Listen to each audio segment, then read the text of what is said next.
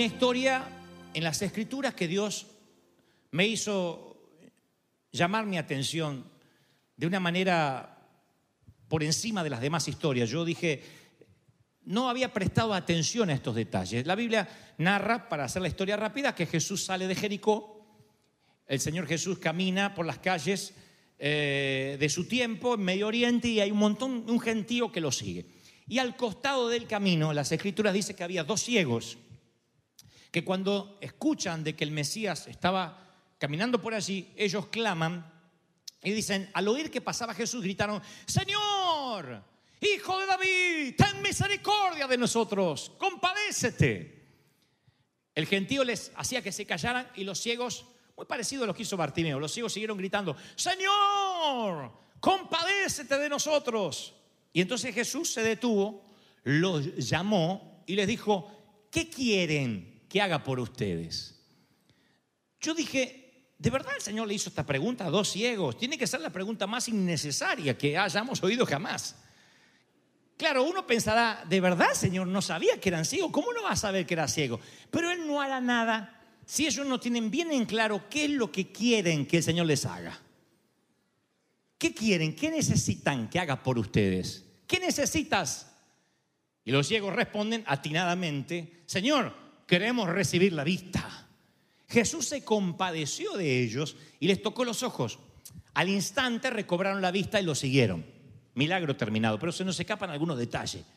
Vamos a considerar que ante la pregunta del Señor, ¿qué quieren que hagan por ustedes? Los ciegos hubiesen dicho, no te queremos molestar mucho, eh, pero nos enteramos que antes de ser Mesías o antes de declararte como Mesías eras carpintero. ¿Nos fabricarías un bastón blanco, uno para cada uno? Porque andamos a los tropezones. Es difícil acceder a un bastón en estos tiempos, son caros. Todos estos implementos para personas con capacidades especiales se venden muy caros en Medio Oriente. No tenemos acceso a una carpintería. Nos dijeron que eres un Dios misericordioso. ¿Nos podrías dar un bastón a cada uno? Usted dirá, no, ¿cómo van a pedirle una cosa así teniendo al creador de los nervios ópticos? Al que llenó las cavidades oculares cuando nos formó del polvo, ¿cómo le van a pedir un bastón? Y yo me pregunto, ¿cuántas veces el Señor te preguntó qué quieres que haga por ti? Y con falsa humildad pediste un bastón en vez de vista. ¿En cuántas ocasiones muchos vamos caminando ciegos porque pedimos un bastón en lugar de vista? Porque no sabíamos lo que queríamos y llegó la pregunta. Si cuando la pregunta de Dios llega no sabes lo que quieres, lo más probable es que te pases la vida con un bastón. Llámalo falsa humildad, poca expectativa, no creer que Dios es grande, no sé, timidez si se quiere. Me gusta pensar que se llama torpeza, no saber lo que uno quiere. Y al no saber lo que uno quiere, si pides un bastón, tienes un bastón en lugar de tener vista. Eliges la parálisis en lugar de caminar correctamente. Pides una muleta en lugar de pedir piernas nuevas. Nos pasa en la vida que Dios nos hace esa pregunta. La Biblia dice que el Señor, el salmista David dijo, Él concederá las peticiones de tu corazón. Ahora, para esto hay que conocer el corazón. ¿Qué desea tu corazón? Porque si no conoces tu corazón, cómo Él te va a conceder los deseos de tu corazón. Tú tienes que mirarte al espejo en un momento de la vida, en tu vida adulta, y decir, esto es lo que yo quiero, esto es lo que me gusta, esto es lo que no quiero.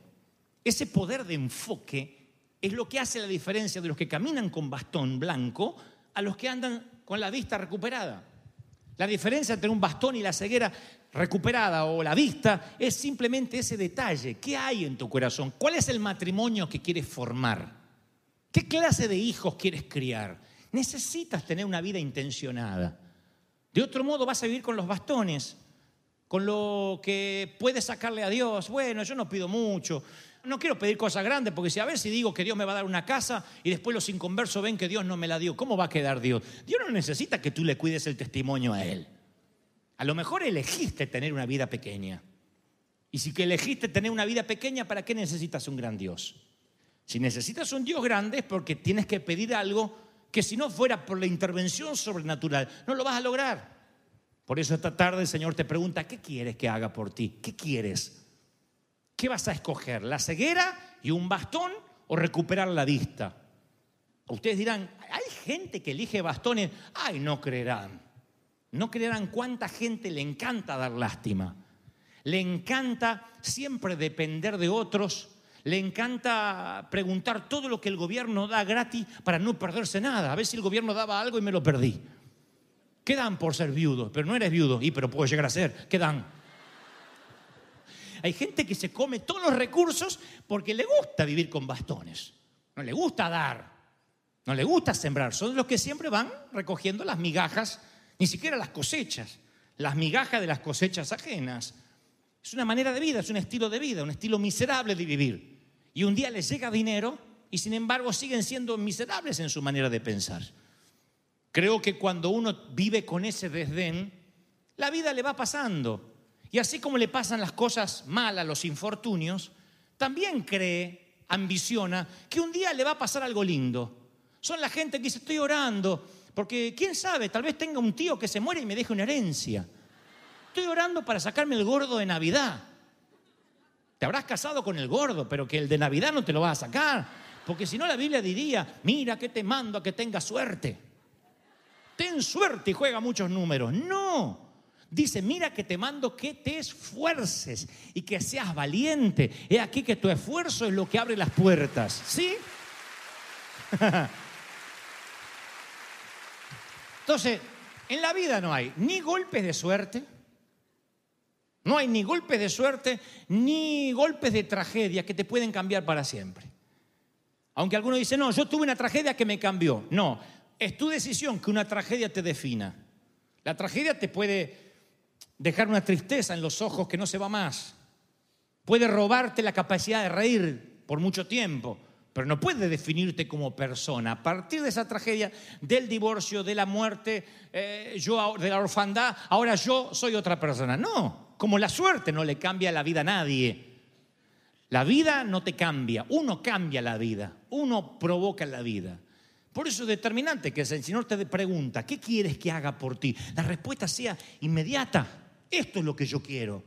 Porque si no sabes lo que quieres llegar a ser, llegarás a ser alguien que nunca quisiste ser. No te va a gustar la persona en la que te estás convirtiendo. Y si no sabes lo que quieres, vas a obtener lo que no quieres. Y vas a decir, esto no era lo que yo quería. Pero lo tienes porque no elegiste lo que sí quieres en realidad. Si tú no conoces la vida que vas a vivir, vas a vivir la vida que otra persona quiere que vivas. Cuando vives, caminas en la neblina, alguien va a decidir por ti y vas a vivir una vida que no quieres. Como dijo alguien, si no trabajas por tu sueño, alguien va a pagar para que trabajes por los suyos. Siempre es así.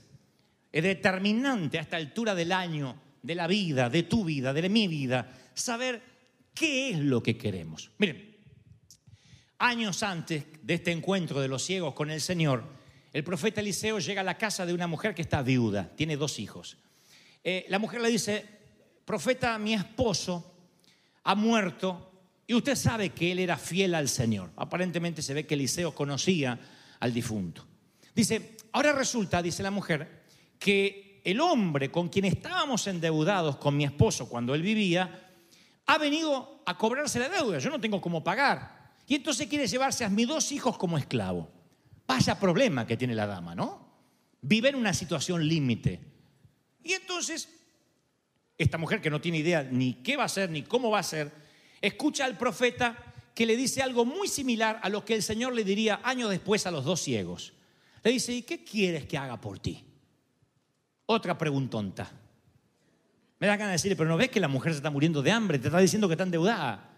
Pero el profeta quiere saber qué es lo que ella quiere que haga él por ella. Y entonces va un poco más profundo. Yo creo que se compadece de la mujer que como está en la neblina no puede ser clara en sus conceptos y le ayuda. Le dice, ¿qué tienes en tu casa? Creo que aquí la pregunta apuntaba más para saber el estado del corazón o del alma de ella que su estado financiero. ¿Qué tienes en tu casa? Y ahí la respuesta es la que responderías tú ahora. Y no tengo nada. Estoy vacío. En mi casa no tengo felicidad, no tengo paz. En mi casa no tengo dinero.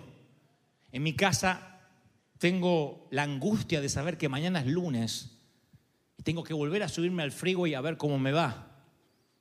En casa no tengo familia, no tengo los míos. Otros dicen, no tengo nada en casa, por eso vengo a la iglesia. Porque es el ratito que tengo una tregua.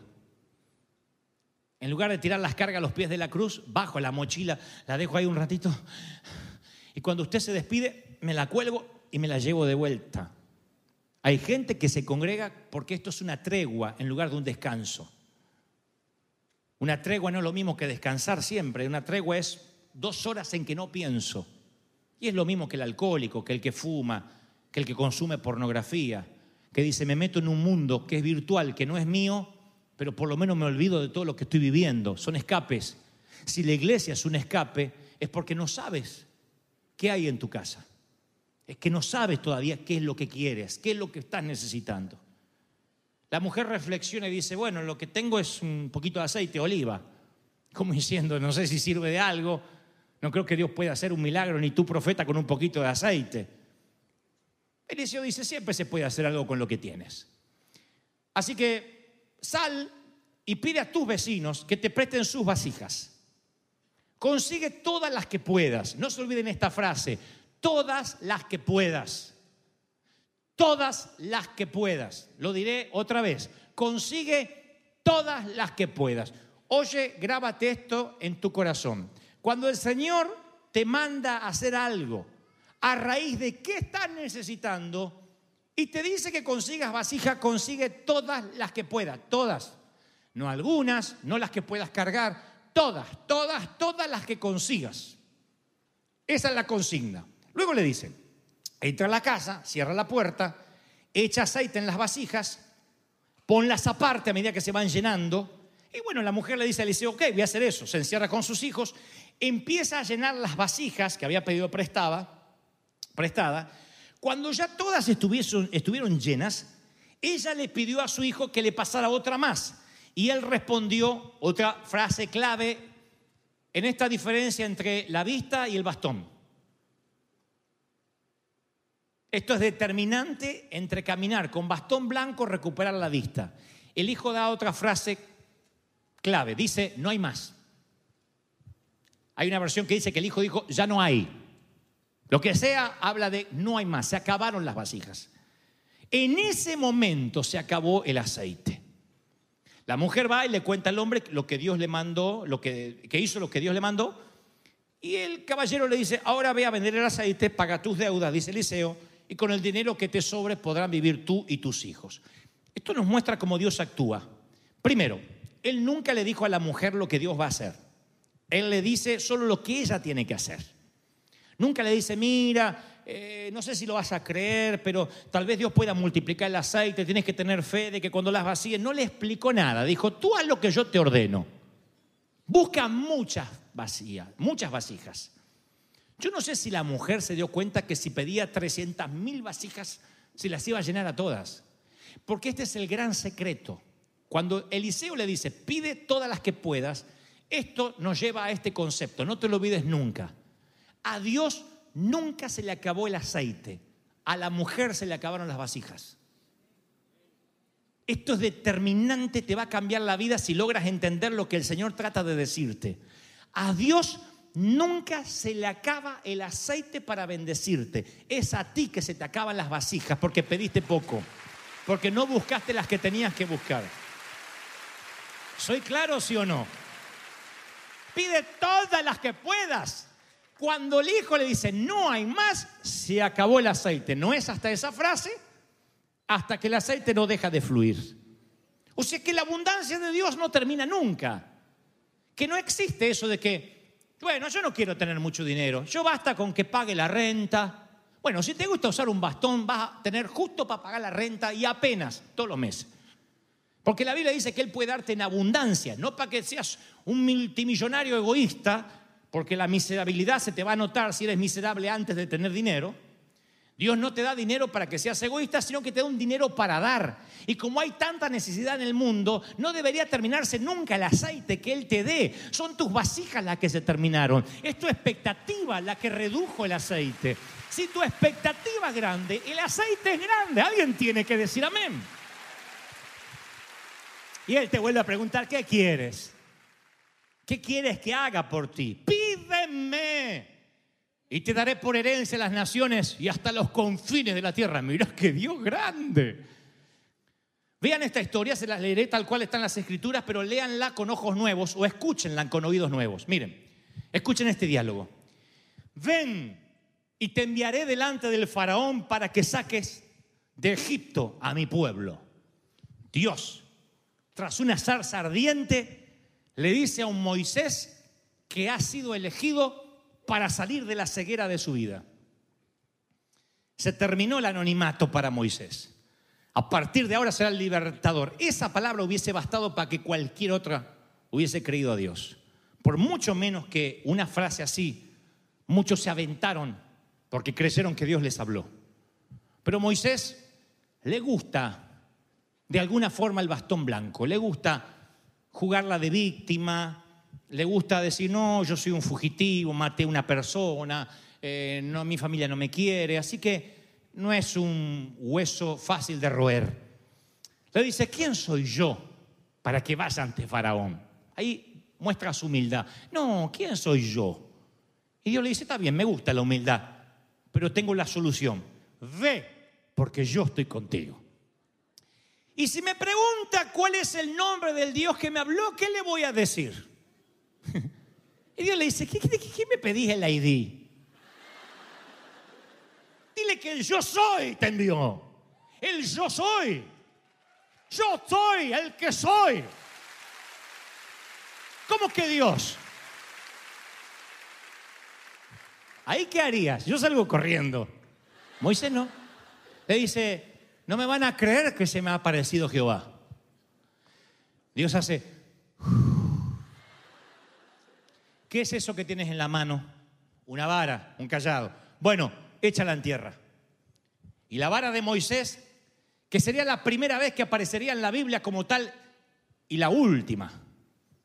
Esa sería el debut y la despedida de la vara de Moisés. Y la culpa no sería de Dios, sino del portador.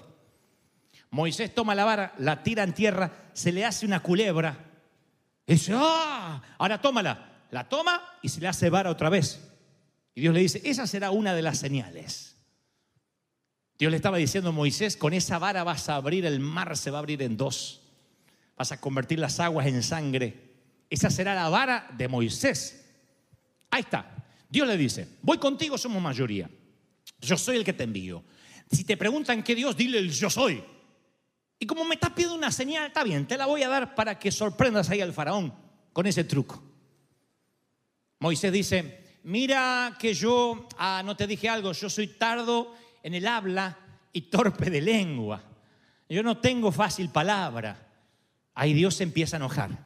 ¿Quién le dio la boca al hombre, cabezón? ¿Quién hizo la boca al hombre desde el polvo de la tierra? Ve, y yo estaré contigo y te enseñaré cómo hablar. ¿Quién no quiere un tutor así? Es un maestro. El maestro le dice, yo te voy a enseñar. No que yo no sé predicar, yo te voy a enseñar. Sí, pero me vergüenza, sí, me voy a orinar. Yo te voy a dar próstata nueva. No sé, yo te voy a enseñar. eh, yo te voy a poner palabras. Ahí Moisés tenía que haber dicho, está bien, está bien, perdón, perdón, perdón, perdón. Entonces tú vas conmigo y tú me enseñas a hablar. ¿Saben lo que le dice el Señor? Este amante de bastón. Ay Señor, te ruego que envíes a otro en mi lugar. Y entonces Jehová se enojó contra Moisés. Hasta ahí. Porque a Dios no le vas a alardear de tu humildad. Ay, yo no te pido un hombre, un príncipe, alguien que me haga compañía. Te manda un ovejero alemán, como que hay un Dios, te da un perro el Señor.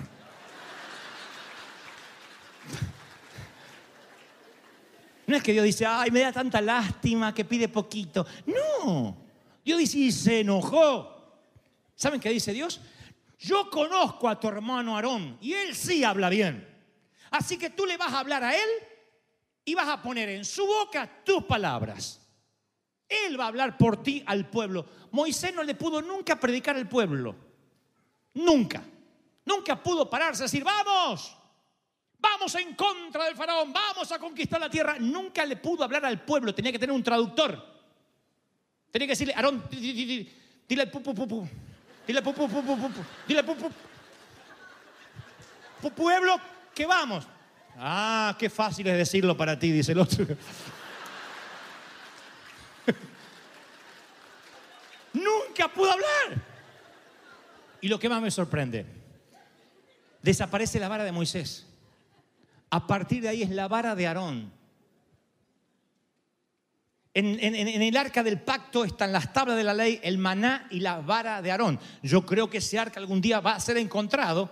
El maná estará allí intacto, las tablas de la ley, y estará allí la vara floreciente de Aarón. La vara que floreció fue la de Aarón. Van adelante, ustedes ven la historia y Dios le dice a Moisés, si Faraón te dice, mostrame un milagro, llámalo a Aarón y que le eche su vara para que Faraón vea que se hace culebra. O sea que la vara de Moisés dejó de ser milagrosa. Ahora la, vara del milagro la tenía que tener Aarón. Hay que arrancar cuando Dios te manda, porque es la forma de recuperar la vista. Es la manera en que Dios nos usa. No entender esto nos causa una ceguera o un astigmatismo que puede durar años, décadas. Ahora, hay un momento donde el, eh, el razonamiento se choca con la fe. Y cuando se produce eso, ese trueno, ese relámpago, eso puede fregarnos nuestra vida para siempre, cuando el razonamiento no deja que la fe avance.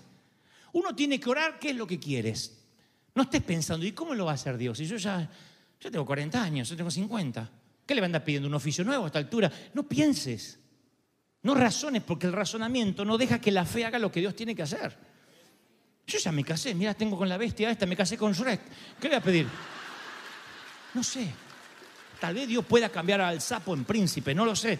Pero no, pero de verdad, pero tienen que orar con una fe de niño. Que esto es lo que yo quiero. Esto es lo que quiero. No estés pensando, "Y yo ya la hice, yo ya me la fregué. No, a mí ya me dijeron que el crédito está arruinado. Ese razonamiento es el que no te deja acceder a mantos, a revelaciones que solo se acceden en un mundo sobrenatural, en un mundo paralelo al que estamos viviendo. Yo cuento hasta el hartazgo, insisto, yo caminé en la neblina muchos años. Tenía 20 años y no sabía exactamente yo a qué me iba a dedicar. Cuando empecé a descubrir lo que no era mío, yo empecé a pedir lo que sí quería. Por ejemplo, inspirar a la gente. Era una locura lo que yo estaba pidiendo, porque yo no hablaba, yo no enfocaba la mirada, pero yo pedí.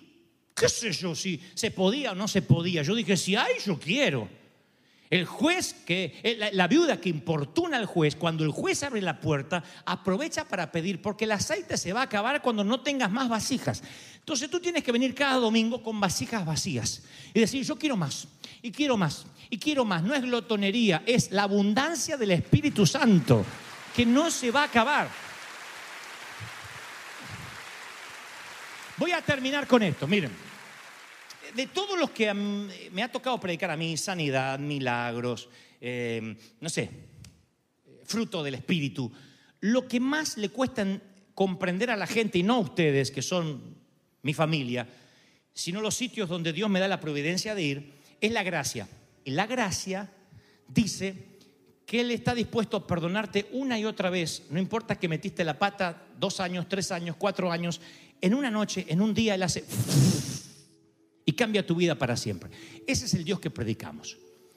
Dios no, no celebra el pecado, ni nosotros tampoco, pero ama con locura al predicador como un papá ama a los hijos. Ahora fíjense cómo esto del bastón y la vista afecta hasta el acceder a la gracia, porque hay gente que vive en pecado y vive en pecado una y otra vez porque se aleja de Dios por el pecado, que es una locura. Entonces nosotros creemos que esa humildad, no, no, no, no, yo no puedo servir porque mi vida no está bien. Tuve unos pensamientos horribles anoche. No sé, no sé, no sé, soñé que ahorcaba a mi suegra y... Si fuera por eso no predicaríamos ninguno. No, no, no, tuve otros pensamientos lujuriosos y no, no, no, no, no, no, no, yo no puedo servir. No, voy a ver si me alejo de la iglesia, resuelvo mis pecados si veo que pasa una semana, dos semanas en que no caigo y no decaigo, evito ese hábito pecaminoso, después me voy a acercar al trono. Qué humilde. ¿Saben cómo te ve Dios? ¿Qué quieres que haga por ti, pecador? No, no, no, un bastón, un bastón. Dame un bastón para poder seguir con mi pecado un rato más y no tropezar. Dios dice, acerquémonos. Hebreos 4:16.